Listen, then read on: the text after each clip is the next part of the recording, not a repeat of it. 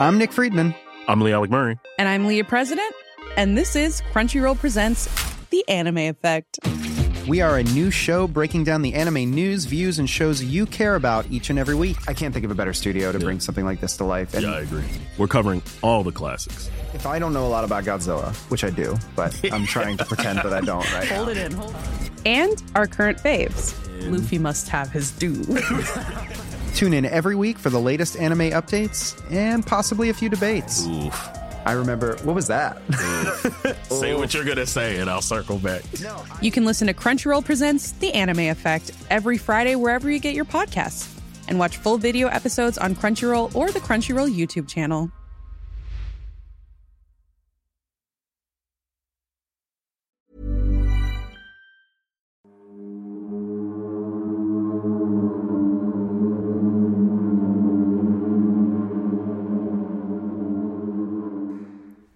Bienvenidos sean a un nuevo episodio del Anti-Podcast. Les saluda el doctor Miguel Padilla, su anfitrión y amigo. Por supuesto, como cada domingo, acompañados de Sergio Bocanegra y al más allá de este micrófono, la doctora Cas Otamendi. ¿Cómo estás, Cas? Muy bien, Miguel, muy feliz de estar aquí en otro domingo de terror y primero quiero aclarar que a partir del episodio anterior ya pueden tener acceso a los videos sin comerciales para todas las personas que decidan comprar la membresía del canal. Esto es muy importante porque, bueno, de repente es un tanto molesto ver estos anuncios como que te desenfocan de esta vibra tan Sí. particular del antipodcast. Además cuesta 30 pesitos y nos ayudarían bastante a mantener el canal porque hay que invertirle amigos de repente para varias cosas.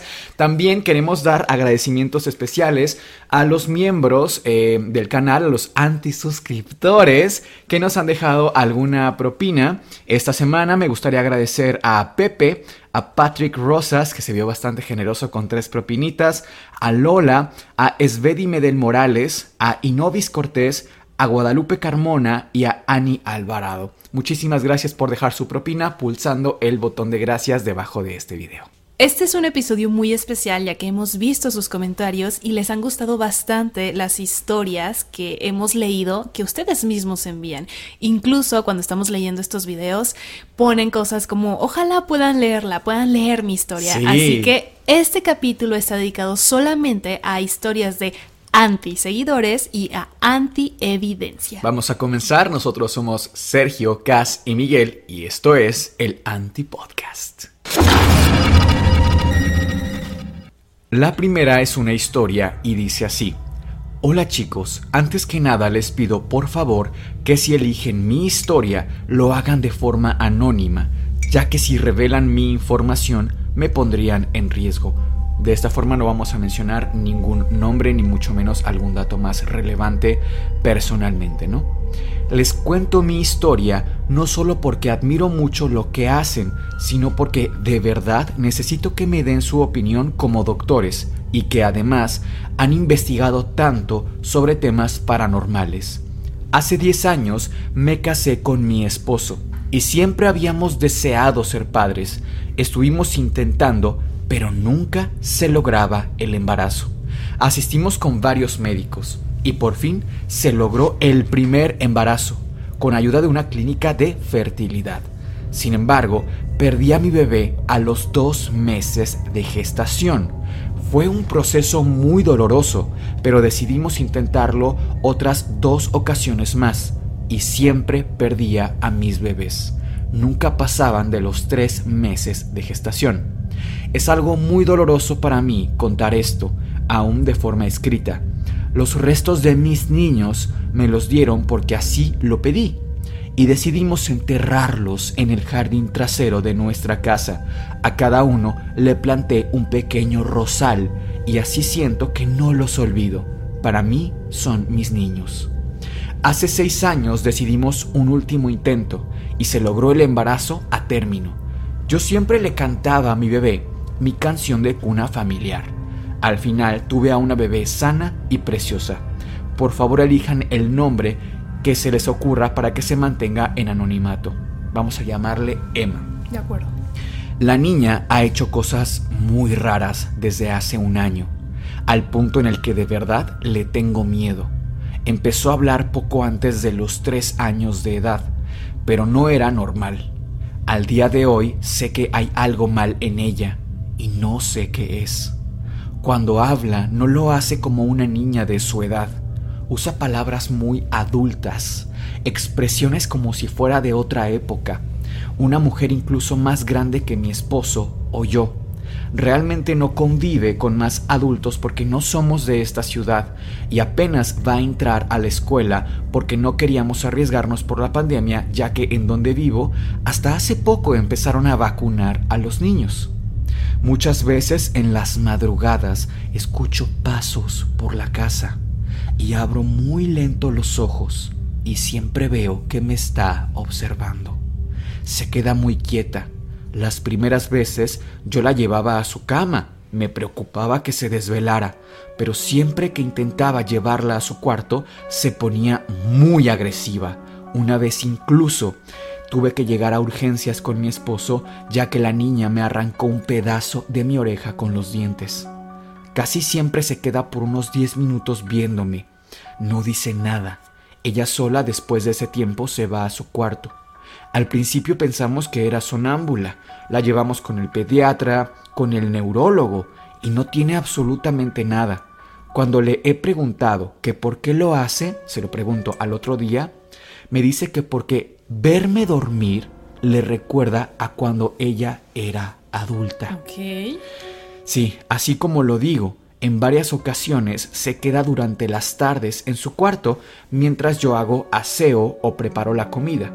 Y tengo muchos audios que he grabado en el que ella habla sola, pero lo hace en otro idioma. De verdad, si me lo permiten, quisiera que escucharan, pero por favor no lo pongan en el programa ya que si mi esposo o la familia de mi ciudad natal se enteran, eso podría destruir a mi familia. Ellos no entienden. Espero contar con su discreción. No sé cómo es que habla en otro idioma. Yo solo hablo español y un poco de inglés al igual que mi esposo. Hace aproximadamente cuatro meses fui al supermercado a hacer unas compras para la casa. Mi hija se quedó con mi esposo en la casa cuando llegué, mi esposo estaba dormido en la sala y la niña estaba jugando cerca de él con su cocinita que nos pidió. Llegué a mi cuarto y la cama estaba llena de las rosas de mi jardín que tanto cuido porque como saben significan el amor por mis niños muertos. Grité de impotencia y cuando mi esposo llegó al cuarto se quedó sin palabras. Me dijo que él no haría algo así jamás y me lo dijo en voz baja para que Emma no escuchara, ya que es un secreto entre nosotros dos lo que, es que están ahí mis niños. Emma llegó a la habitación y dijo textualmente Mami, yo corté a mis hermanos para que se fueran con la sombra. Te los traje para que te despidas, porque hoy se los va a llevar. Mi esposo le preguntó que quién había dicho de sus hermanos, cómo supo, y ella dijo que su amigo la sombra se lo había contado, pero que los iba a necesitar. Al preguntarle que cuál amigo o a quién se refería, no dijo nada y se fue a su cuarto corriendo.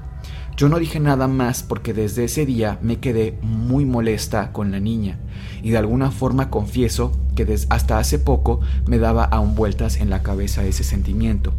Pero hace un par de semanas, mientras hacía el aseo de la casa, entré a su cuarto Casi siempre veo los dibujos que nos hace, ya que ella suele dibujar mucho en las tardes.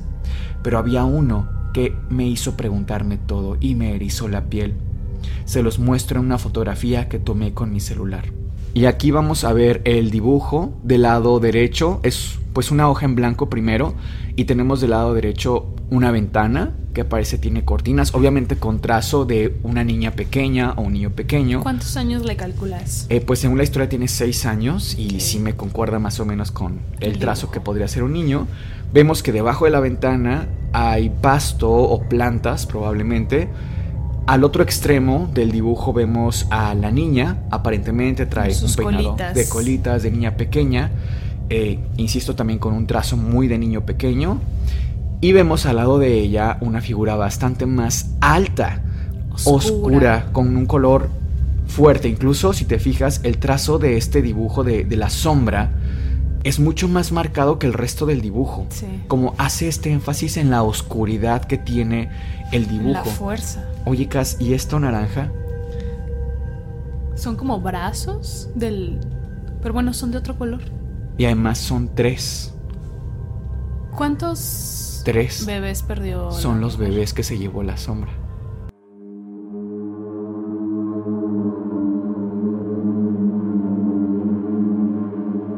Bueno, con respecto a nuestras opiniones, Cas, si gustas empezar. Ok. Esta historia me recuerda a una historia que yo tuve oportunidad de conocer Personalmente. personalmente. Ok. Conocí al niño de, de esta historia que te voy a ¿Paciente tuyo? No, yo de hecho en este entonces fue hace bastante tiempo, yo estaba en la preparatoria e iba a clases de ballet como ya hemos comentado en otros lugares y en este lugar de ballet pues las mamás después de la clase nos esperaban para ir por nosotras. Insisto, yo estaba en la preparatoria y tenía una compañera de ballet que era unos tres años menor que yo. Ella tenía un hermano muy pequeño. Te hablo de que en ese entonces el niño tendría unos 5 años. Él era superdotado. O sea, le hicieron incluso examen de IQ, todo lo que gustes y mandes, corroborado. Era un niño que le costaba bastante trabajo convivir en momentos. ¿Por qué? Te lo pongo así de sencillo. Yo, yo tengo un sobrino que en ese momento, vamos a ponerle a este niño, al protagonista, eh, Ángel. Y mi sobrino se llama Manuel. Manuel era unos tres años más grande que Ángel. Ok. Y también iba a este mismo lugar, pero él iba a clases de violín.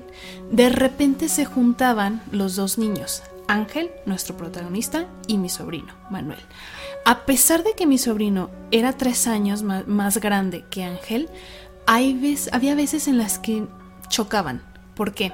Estaban jugando con carritos y de repente Ángel, de la nada, oye, ¿y tú qué opinas acerca de la Segunda Guerra Mundial?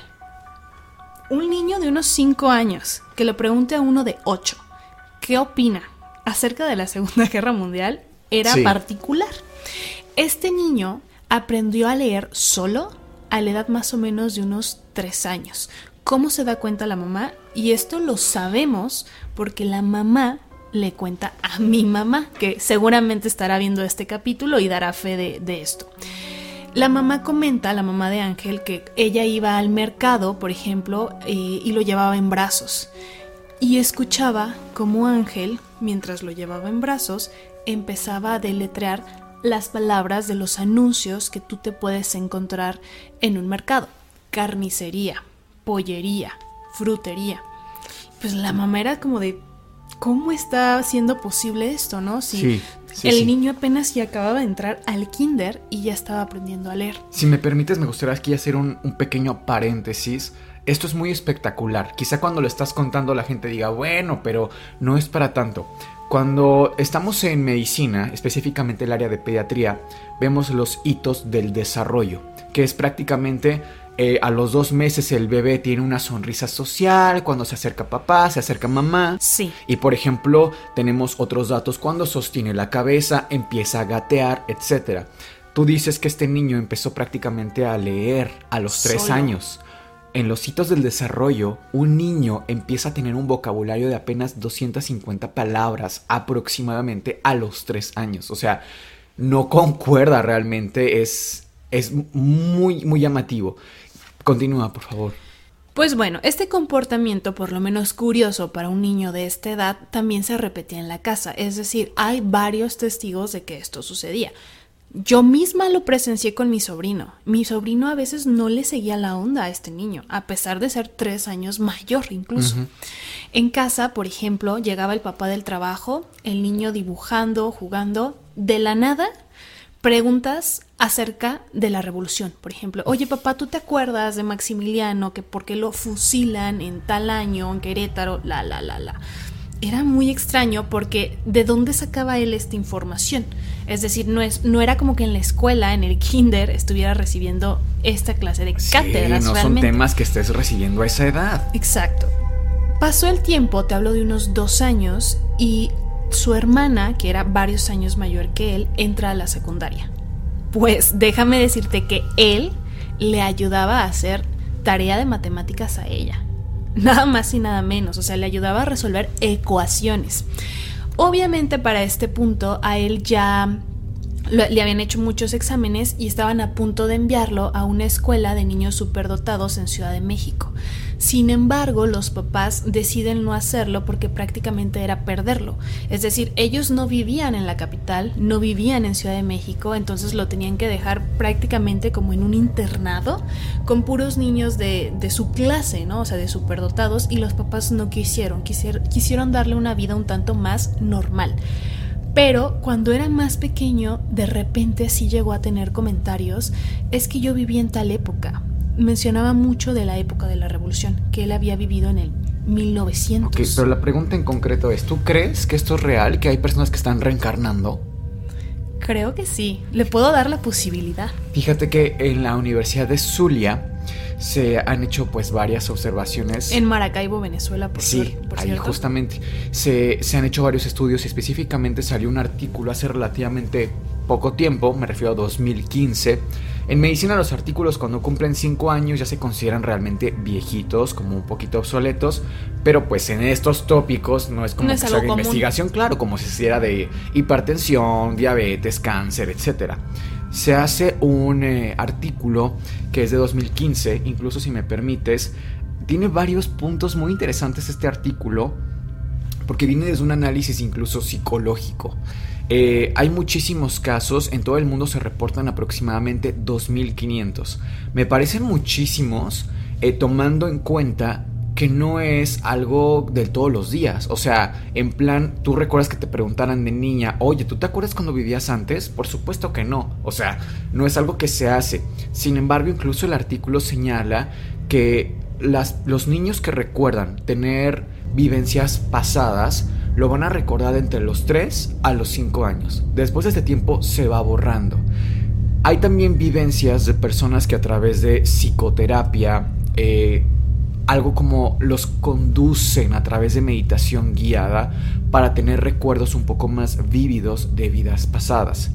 Ahora, sí creo que aquí hay muchísimas lagunas, ¿no? Eh, porque matemáticamente como que no concuerda el número de personas que están vivas, con las que ya estuvieron, de dónde viene la mente, qué es la personalidad, un montón de cosas que aquí entran en juego. Un montón de variables. Totalmente. Eh, hay una historia incluso que aquí nos menciona, porque aquí tengo el artículo y les vamos a estar mostrando algunos pantallazos para que vean que pues, es un artículo real, que nos cuenta el caso de Shanti Devi. Esto ocurrió en la India, voy a leerles un pequeño fragmento y dice así. Shanti Devi era una niña nacida en 1926 que vivía en Delhi, India. A los tres años de edad empezó a recordar y decir detalles de una vida anterior en el pueblo de Mutra, situado a unos 128 kilómetros de distancia. Para el año eso era muchísima distancia. Decía que su nombre en esa vida era Luji, y que había nacido en 1902.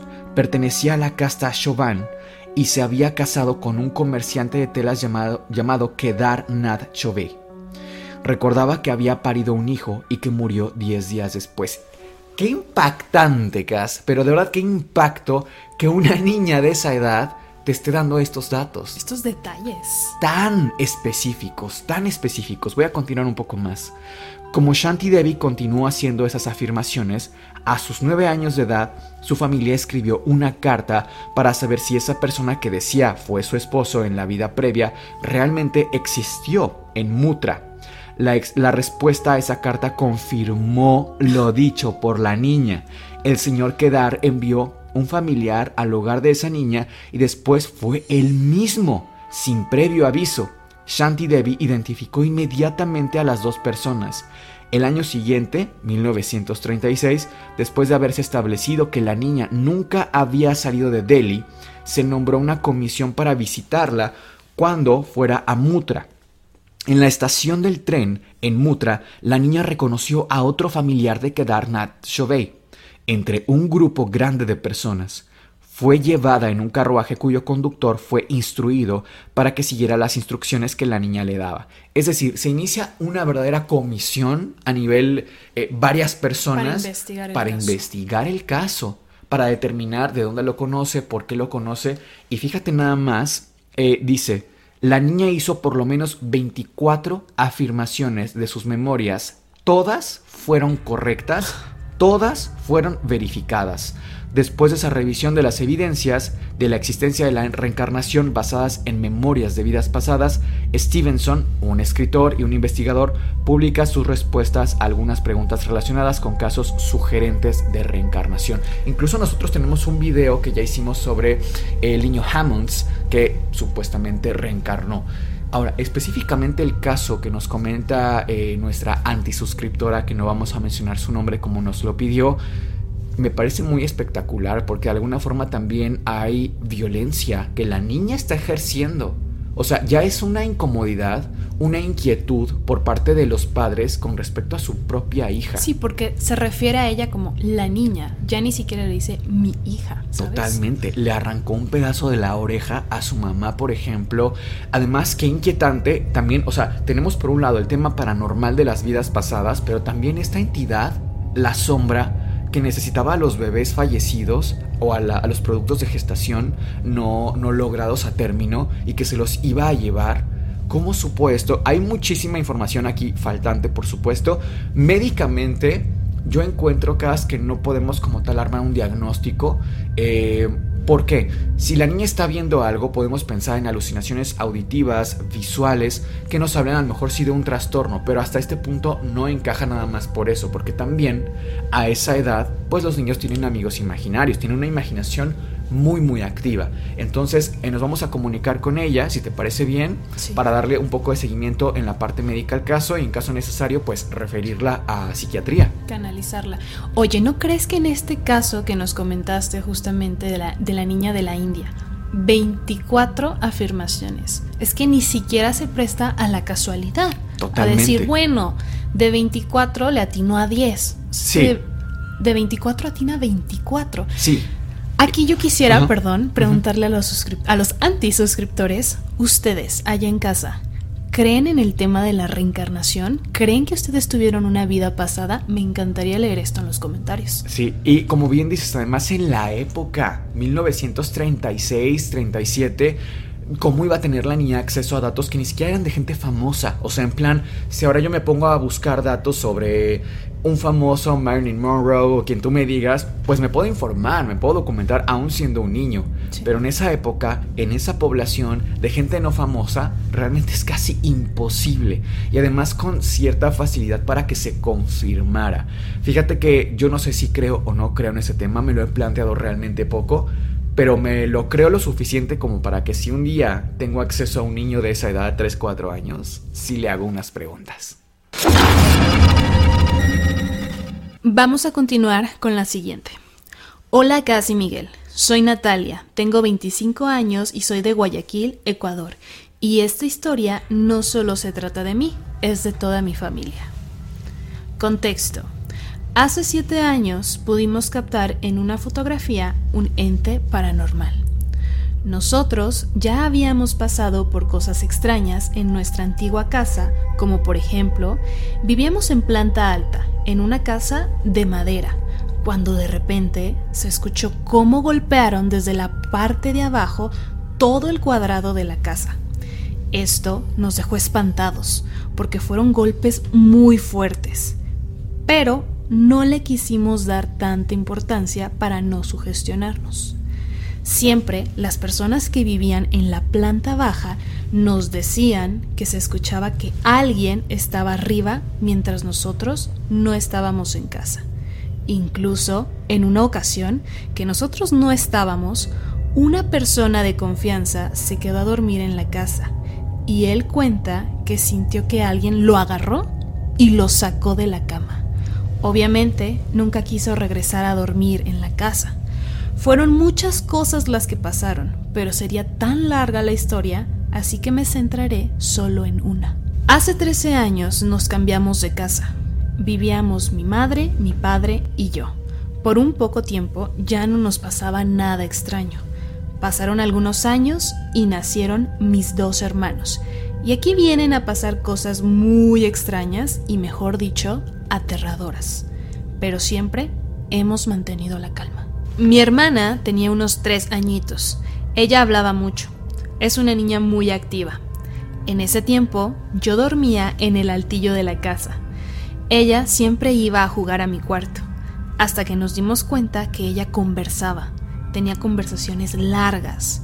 Un día mi madre subió por escucharla hablar bastante, como si estuviera hablando con alguien, y cuando la encuentra la ve muy asustada. Le preguntó qué le pasaba, y ella solamente señalaba la pared. Decía que alguien la retaba y el otro la defendía. A ver, un poco, un perdón, una pequeña pausa. La niña tenía conversaciones con alguien en la habitación y que de hecho eran dos figuras con las cuales estaba dialogando.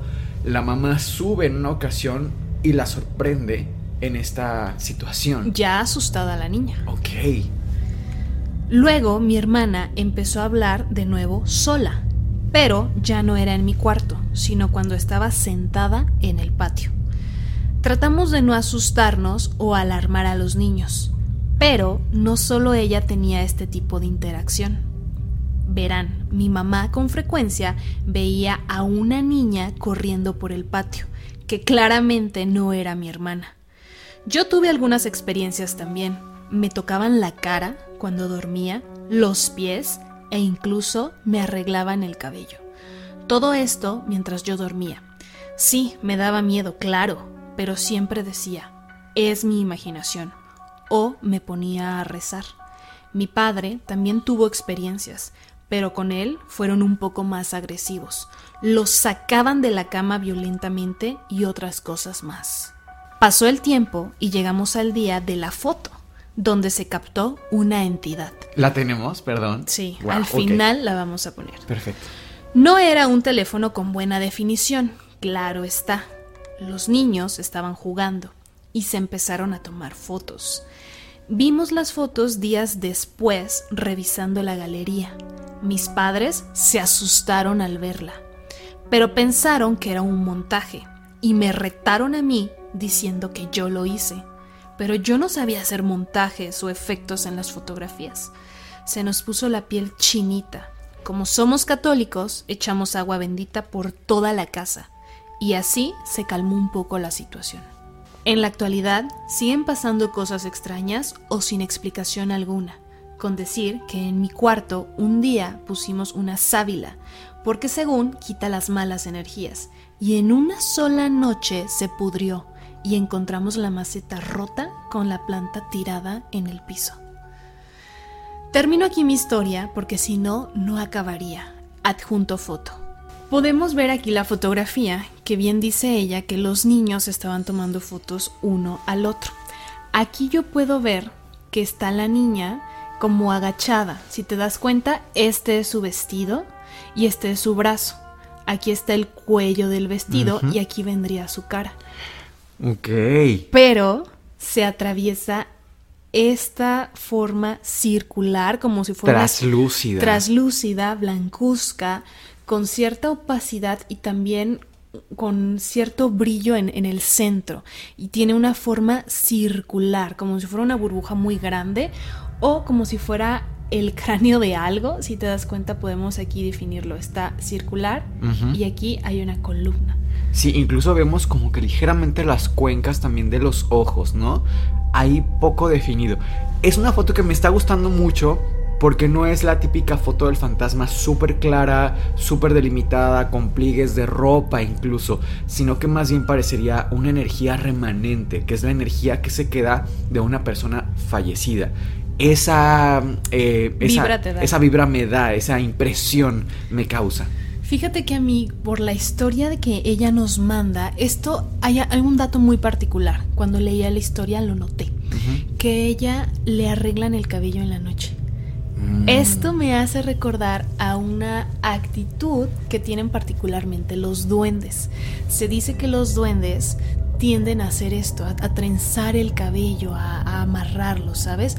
Pudiera ser que alguna de estas entidades... ¿Tú crees en los duendes o lo entiendes como parte del folclore, digamos? Ambos. Ok. Puede ser ambos, a mi punto de vista. ¿Tú qué opinas? Yo opino, ah, por ejemplo, si yo sintiera que una energía me agarra el cabello, me lo acomoda, lo, lo, interpretaría como una especie de cariño, ¿sabes? Como un mimo. Me remontaría más bien a que esta entidad es positiva e incluso que hay cierta conexión de cariño, no sé, un familiar, pensaría en un abuelito, una abuelita, etcétera, mamá incluso fallecida en algunos casos seguramente, pensaría en algo así pero no tenemos forma de comprobarlo ni mucho menos. Estaría increíble en algún punto ir a estas casas que ya nos están dando esta confianza de ir a hacer investigación paranormal de campo. como debe de ser, ¿no? Vamos a dar paso a la siguiente historia de nuestro anti-suscriptor que se llama Edgar y dice así: Hola, mi nombre es Edgar. Me encanta el anti-podcast y viendo las historias que comparten decidí escribir algo que me pasó, aunque quizá no sea tan interesante. Podría ser una alucinación, producto de recuerdos falsos. Sin embargo, estoy tan seguro de lo que sucedió a pesar de no tener ninguna evidencia. Vivo en una casa un tanto grande donde por alguna razón no entra mucha luz a pesar de las grandes ventanas. Claro que podría ser por la ubicación geográfica, la mala construcción, etc.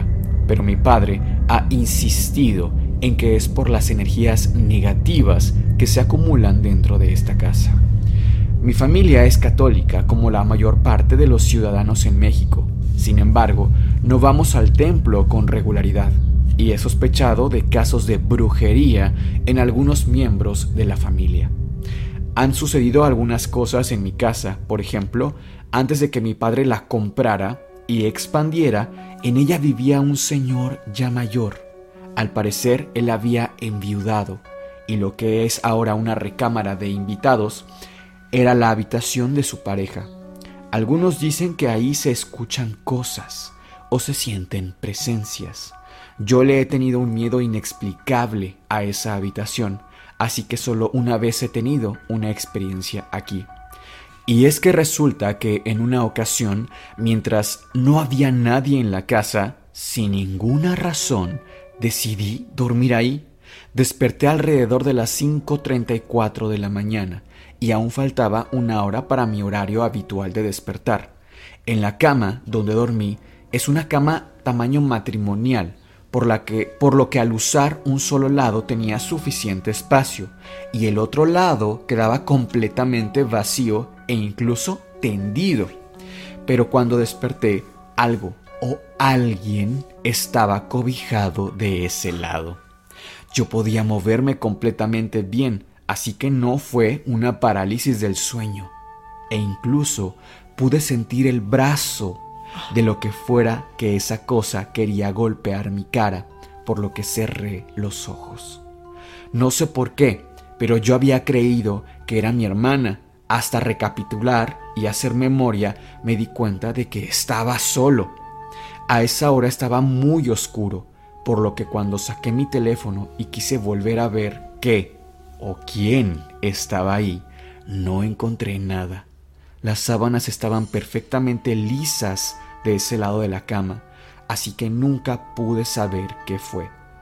Aunque mis padres dicen que esa señora, la pareja del antiguo habitante de la casa, murió ahí, en esa habitación.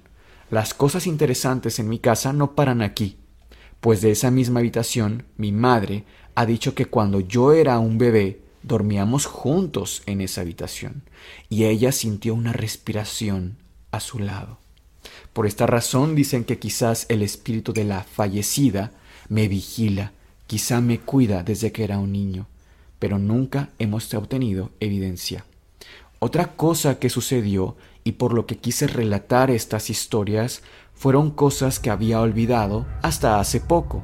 En otra habitación de mi casa donde yo me había quedado usualmente hay un baño, pero para llegar a él debes pasar por una estrecha esquina de dos paredes que siempre está oscura. Ahí hay dos armarios. Yo estaba de vacaciones y en esos días aprovecho para desvelarme todo lo que quiera.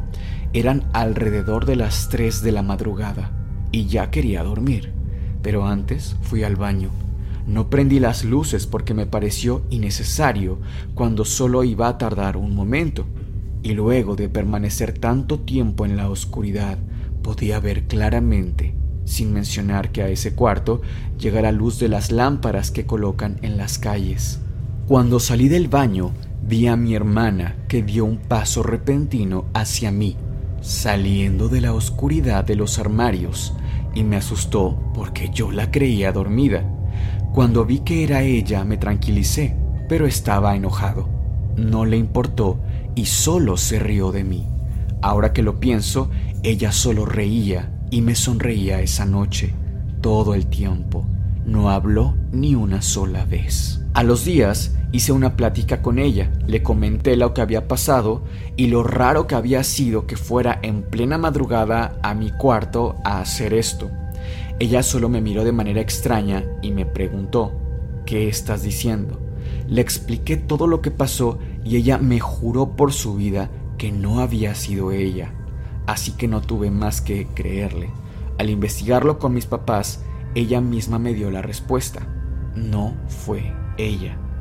De esto hace más de tres años. Ya lo había olvidado hasta hace casi un año, donde navegando por internet me encontré con el término doppelganger. Y Gas es muy buena esta historia porque incluso Edgar nos pone un apartado donde hace una pequeña investigación en Wikipedia, pero bueno, igual se agradece, ¿no? Te la voy a leer tal cual lo puso anexado a su historia. Según Wikipedia, es el vocablo alemán para definir el doble fantasmagórico o socias, malvado de una persona viva. La palabra proviene de doppel, que significa doble, y ganger, andante. Estaba bastante impresionado con esto y empecé a ver otras cosas, de manera que llegué hasta este relato de mi autor favorito, Edgar Allan Poe. Coincidencias de nombre. Bueno, el relato aludido es William Wilson. Y sí, bueno, es un relato que después les contaremos quizá en otro momento para no hacer muy largo este episodio, pero los doppelgangers sí son estas visiones de una persona viva, aparentemente, que tú tienes eh, muy vívidamente. O sea, tú ves, por ejemplo, te veo a ti y de pronto salgo aquí a la avenida y veo a una chica exactamente igual que tú, pero casi siempre los relatos de doppelgangers, Cass, vienen acompañados de una mm, actitud un poco sombría. Oscura. Oscura del doble. Nunca se comporta exactamente igual. ¿Este tema a qué te recuerda o qué aporte nos puedes dar? ¿Has, tenido algún acercamiento con un doppelganger? No, porque tú sabes qué pasa cuando tú mismo te encuentras con tu propio doppelganger. Pues tú sabías que yo ya he visto el mío. ¿Qué? Sí, yo tenía, te voy a contar muy rápido. Y, curiosamente, creo que mi doppelganger se asustó más que yo. Yo tenía más o menos nueve años, mi papá siempre se ha dedicado a lavar tinacos, cisternas, que son los tanques de agua que hay en las azoteas, eh, y nos dedicamos a limpiar eso. Mi primer empleo fue casi a los seis años, siete por esa época, y yo me ayudaba a eso, porque hay una especie de eh, cisternas que son unos apartados subterráneos donde se guarda agua, y solamente cabía yo porque era muy pequeñito. Estábamos trabajando, salgo, y esto ocurrió aquí en Querétaro. De hecho, es una colonia que se llama Álamos. Mm. Nosotros solíamos trabajar para la gente rica o de dinero, ¿no? Porque pues nosotros no lo somos. Estaba yo de frente, eh, sentado en una banqueta, ya habíamos terminado de trabajar, y se acerca un niño con, de mi estatura, eh, yo solamente lo veía como de perfil y me llamó la atención porque traía ropa pues muy bonita, muy llamativa para mí, cosa que yo no tenía acceso, ¿no?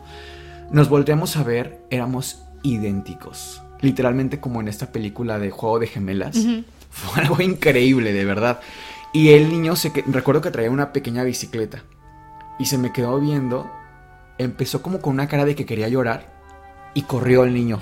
Se montó en su bicicleta y se echó a andar. Pero a una velocidad, el niño estaba aterrado. Y por eso me quedo sorprendido, ¿no?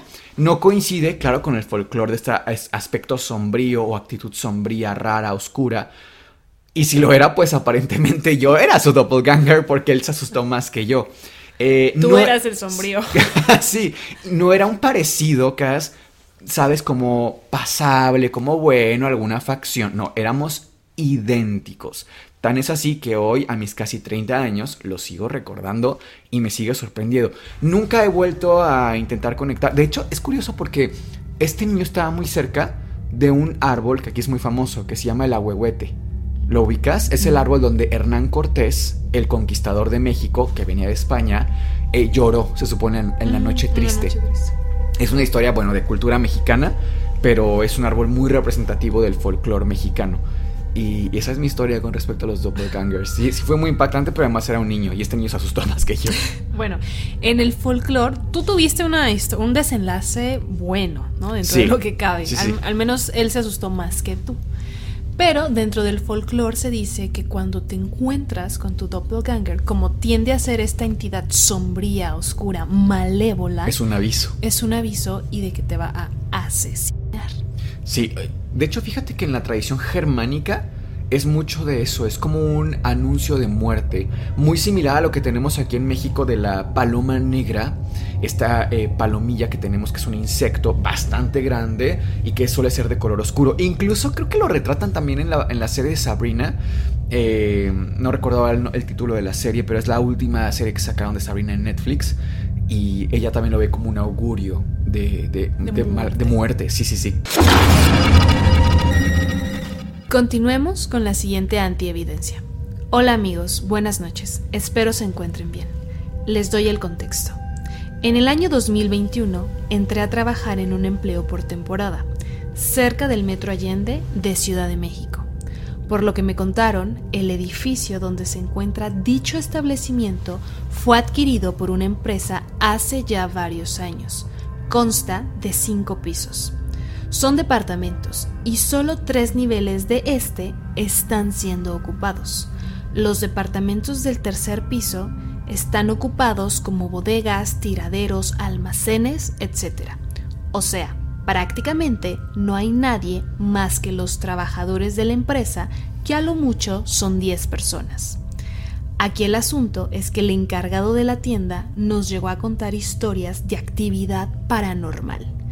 Como que una vez, a plena luz del día y en una pequeña reunión, salió volando el mouse de su laptop, como si alguien lo hubiera aventado violentamente. Se escucha también a alguien correr en el primer piso, cuando solo está él y el encargado del almacén, cuando ya están solos ajustando inventarios. Y también se escucha la risa de una niña. Oye, pero lo del mouse enfrente de. Eso en- es poltergeist. En una, sí, pero en una junta con muchos testigos.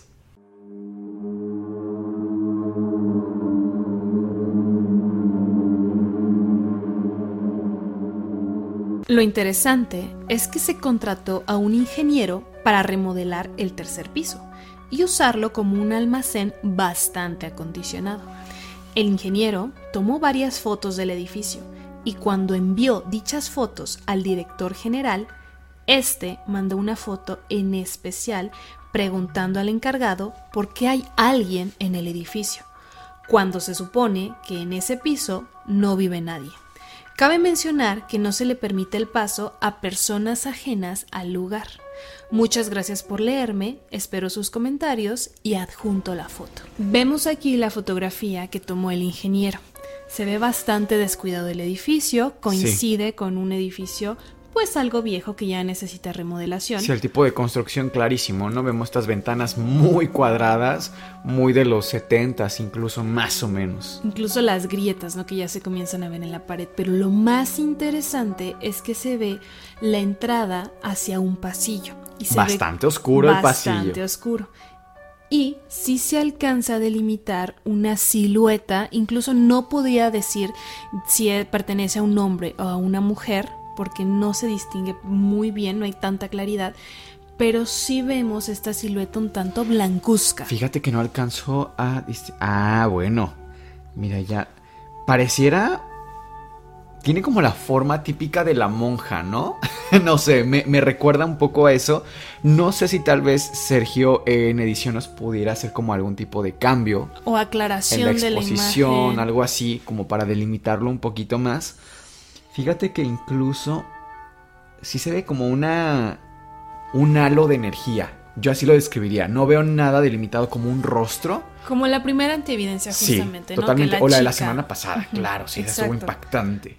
Pero sí se ve que hubiera algo. Sí, y más si lo acompañas de todos los testigos que ha habido de actividad poltergeist, de las risas de la niña, o sea, si hay muchos testigos además, pues claro que esta fotografía es muy especial. Creo que esta foto de verdad es genuina, justamente porque dice en el tercer piso no hay nadie, es un edificio viejo. Hay muchas historias, particularmente de Ciudad de México, que es una ciudad antiquísima con muchísima historia y una vibra particular. Entonces son casas viejas, Miguel. A final de cuentas, pasaron generaciones y generaciones y generaciones de gente que vivió ahí, que murió ahí, que no tenemos ni idea bajo qué condiciones estuvieron. Sí, sí. Que pueden quedarse estas almas en pena y manifestarse de estas formas. Seguramente nuestros antisuscriptores han escuchado el término psicofonía. Hay un fenómeno muy interesante dentro de lo que es el estudio del sonido y es que en algunas escuelas se han registrado que fuera de horario de clases, digamos en las madrugadas, se escuchan ruidos, voces, risas de niños. De alumnos. De alumnos, cuando claramente a esa hora no hay nadie. Digo que es muy, muy especial porque la teoría es que la energía de los niños, la energía de este sonido, de pronto se queda guardada. Recordemos que hay teorías súper interesantes como la teoría de cuerdas que suponen más de tres dimensiones y por ahí muchas veces se hace la canalización a estas explicaciones fascinantes que no son paranormales, pero vaya, escuchar risas de niños a las 3 de la mañana en un colegio, tú siendo el guardián o el policía de la escuela, por supuesto que debe ser bastante impactante, así que me suena súper viable esta fotografía. Muchísimas gracias a todos los antisuscriptores que mandaron su antievidencia y sus historias para esta semana. Por favor, síganlo haciendo. Les recuerdo rápidamente el correo, es antipodcastcontacto@gmail.com. Nosotros somos Sergio, Cas y Miguel y esto fue el Antipodcast. Les deseamos dulces, pesadillas.